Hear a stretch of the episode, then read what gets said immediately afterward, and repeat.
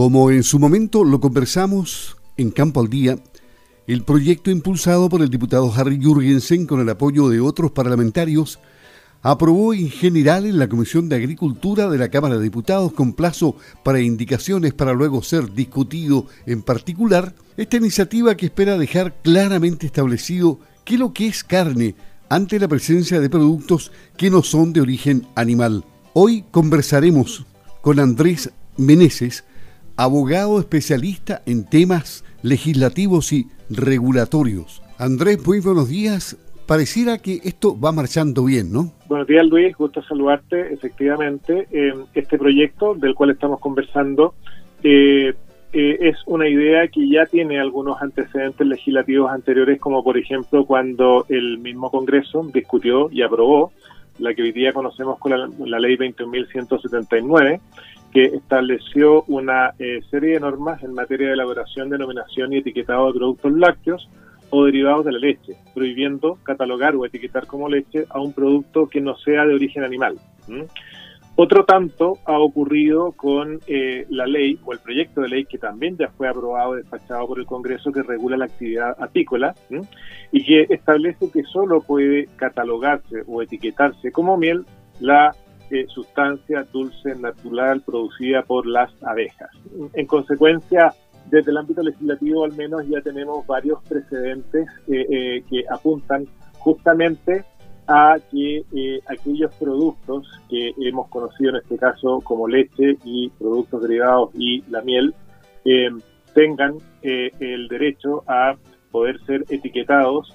con el rótulo de la leche o el rótulo de la miel excluyendo que otros productos que sean de un origen distinto al de los animales de ordeña o al de las abejas puedan utilizar en su etiqueta el nombre de miel. El proyecto del cual estamos conversando ahora sigue en la misma línea, dado que eh, tiene como idea central o idea matriz, en primer lugar, incorporar al Código Sanitario y, por tanto, a la ley la definición de carne y esta es, a su vez, una definición que establece la prohibición de denominar como carne cualquier otro producto que no cumpla con los requisitos establecidos en la ley, o sea, en el Código Sanitario, y que, por tanto, no sean de origen animal.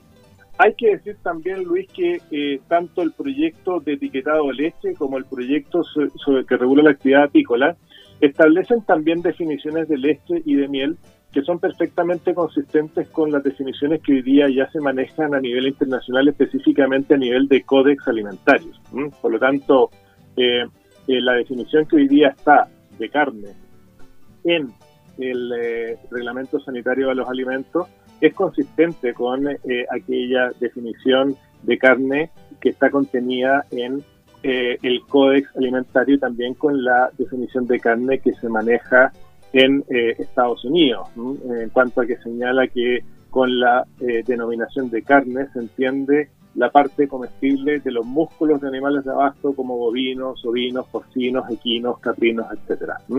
Por tanto, eh, lo que este proyecto viene a hacer es justamente a legislar en la misma línea de otros proyectos que ya ha aprobado en el pasado nuestro Congreso. Lo que ocurrió la semana pasada, el día martes, en la Comisión de Agricultura del Senado fue que dicha instancia tomó el proyecto de ley presentado en el año 2019 por eh, diputados de distintas eh, corrientes políticas eh, para poder también establecer respecto de la carne una legislación que sea consistente con lo que nuestro Congreso ya ha aprobado en materia de leche y de miel. Y de acuerdo a los equilibrios que existen en este momento en la Cámara de Diputados, ¿usted cree que va a seguir con el mismo éxito que tuvo en la Comisión de Agricultura? Eh, la verdad es que tiendo a pensar que sí, porque efectivamente si tú observas eh, la votación que tuvo el proyecto en eh, la sesión del martes pasado, en la cual el proyecto fue aprobado en general, es decir, se aprobó por, así decirlo, la idea de legislar la mayoría que acumuló ese proyecto fue bastante contundente. Eh, solamente hubo un voto en contra y una abstención, pero hubo 10 diputados de la Comisión de Agricultura que votaron a favor de la idea de legislar, que aprobaron en general el proyecto. Solamente hubo un diputado que eh, no asistió. Tú sabes que las comisiones eh, eh, parlamentarias se componen en la Cámara de Diputados de 13 integrantes, por lo tanto, todo indica que eh, la mayoría que puede apoyar este proyecto en la sala de diputados, que como tú sabes está integrada por 155 diputados, deberá ser más o menos consistente con la mayoría que lo aprobó en la Comisión de Agricultura. Ahora, eh, todo proceso legislativo, todo proyecto de ley conforme a la Constitución de Richie tiene que ser visto por ambas cámaras por la Cámara de Diputados y por el Senado. Da lo mismo cuál es el orden en que el proyecto sea visto por estas cámaras. Cuando el proyecto pasa por la Cámara que eh, lo, inicia, en este caso la Cámara de Diputados, estamos hablando del primer trámite legislativo y una vez que la Cámara de Diputados lo despacha, pasa al Senado para que también conozca el proyecto. De manera que ambas cámaras aprueban el mismo proyecto después de haberlo revisado. Ahora, ¿qué es lo que ocurre en la mayoría de los casos, Luis? Que en general la Cámara que lo ve en segundo lugar, que se llama Cámara Revisora, normalmente hace algunas modificaciones o algunos cambios al proyecto que aprobó la Cámara que lo vio primero, que es la Cámara de Origen. Y cuando eso ocurre, el proyecto vuelve a lo que se conoce como tercer trámite para que la Cámara que lo vio por primera vez se pronuncie acerca de los cambios que le hizo a ese proyecto la Cámara Revisora en este momento, el, el punto en el que estamos parados es que, como te decía, el martes pasado la, la Comisión de Agricultura de la Cámara de Diputados aprobó en general el proyecto, estableció un plazo para hacer indicaciones eh, hasta el día de hoy, hasta el 6 de octubre, y en la próxima sesión del martes, eh, la eh, Comisión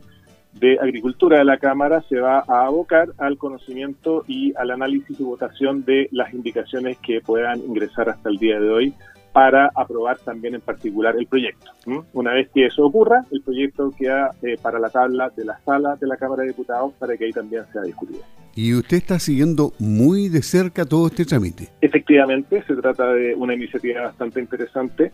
que eh, desde el punto de vista legislativo, eh, como te decía hace un momento atrás, guarda consistencia con otros precedentes legislativos que ya conocemos a propósito de la leche y de la miel y eh, además de eso también guarda cierta consistencia con las definiciones internacionales que se manejan a nivel de códex alimentario, tanto para la leche como para la miel y así también para la carne. En consecuencia, eh, al menos desde el punto de vista internacional, tampoco se vislumbran mayores reparos frente a esta iniciativa. Nuestro país, en cuanto a regulaciones de este tipo, tenía que ponerse al día porque hemos tenido problemas ya con la leche, con, con la miel, con la carne ahora? La verdad es que más que eh, problemas, yo diría que lo que está haciendo la legislación en materia de carne es justamente, como tú dices, ponerse al día.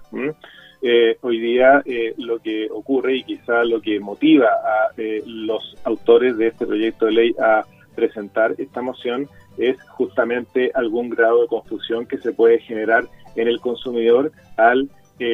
ver que en el mercado están disponibles algunos productos que se etiquetan como carne sin serlo, puesto que no son de origen animal, sino que muchas veces son de origen vegetal. Y eso, eh, pese a que utilicen el nombre de la carne, o pese a que también tengan la apariencia de productos cárnicos, sea eh, en corte o en eh, hamburguesas u otros tipos de u otros productos derivados de la carne, puede mover a confusión al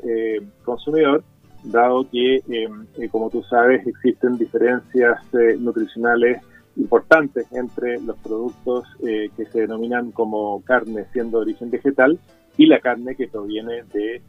animales de abasto. Y en otros países este tema se ha abordado con éxito. Por ejemplo, Estados Unidos ya no tiene ningún problema en este sentido, ¿no? Efectivamente, tú sabes que en Estados Unidos, pese a que existen leyes federales, también existen leyes estatales y el precedente más cercano que conocemos es el de Estado de Texas, que eh, eh, también eh, caminó en la misma dirección, estableciendo ciertas restricciones a que otros productos que no sean de origen animal puedan etiquetarse como carne. Pienso que el proyecto que está actualmente en trámite va justamente en esa línea y por lo tanto eh, ya hay precedentes también a nivel internacional de eh, la iniciativa que los autores de este proyecto están impulsando. ¿Esto evitaría el llegar a tribunales como ha llegado la leche, por ejemplo? Eh, a ver, en el caso de la leche entiendo que ahí lo que se planteó fue una controversia distinta, puesto que existe una compañía que más que eh, intentar apropiarse de eh, el término de leche, eh,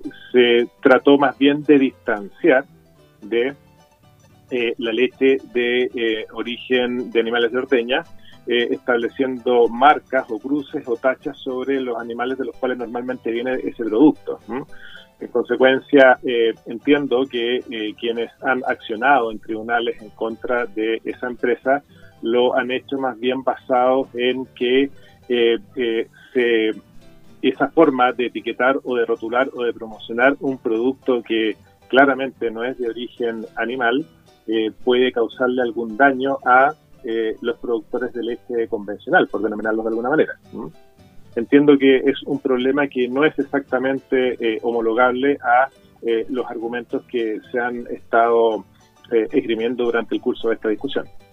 Y la carne, en consecuencia, cuenta con todos los atributos como para tener el lugar que tiene en este momento absolutamente sola, porque se ha ganado ese espacio por mucho tiempo, ¿no? Efectivamente, si nosotros revisamos la discusión eh,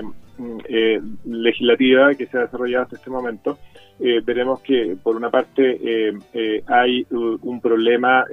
en cuanto a la disminución de las cabezas de ganado en Chile, derivado de múltiples factores como circunstancias climáticas o también el encarecimiento de algunos insumos. Y por lo tanto,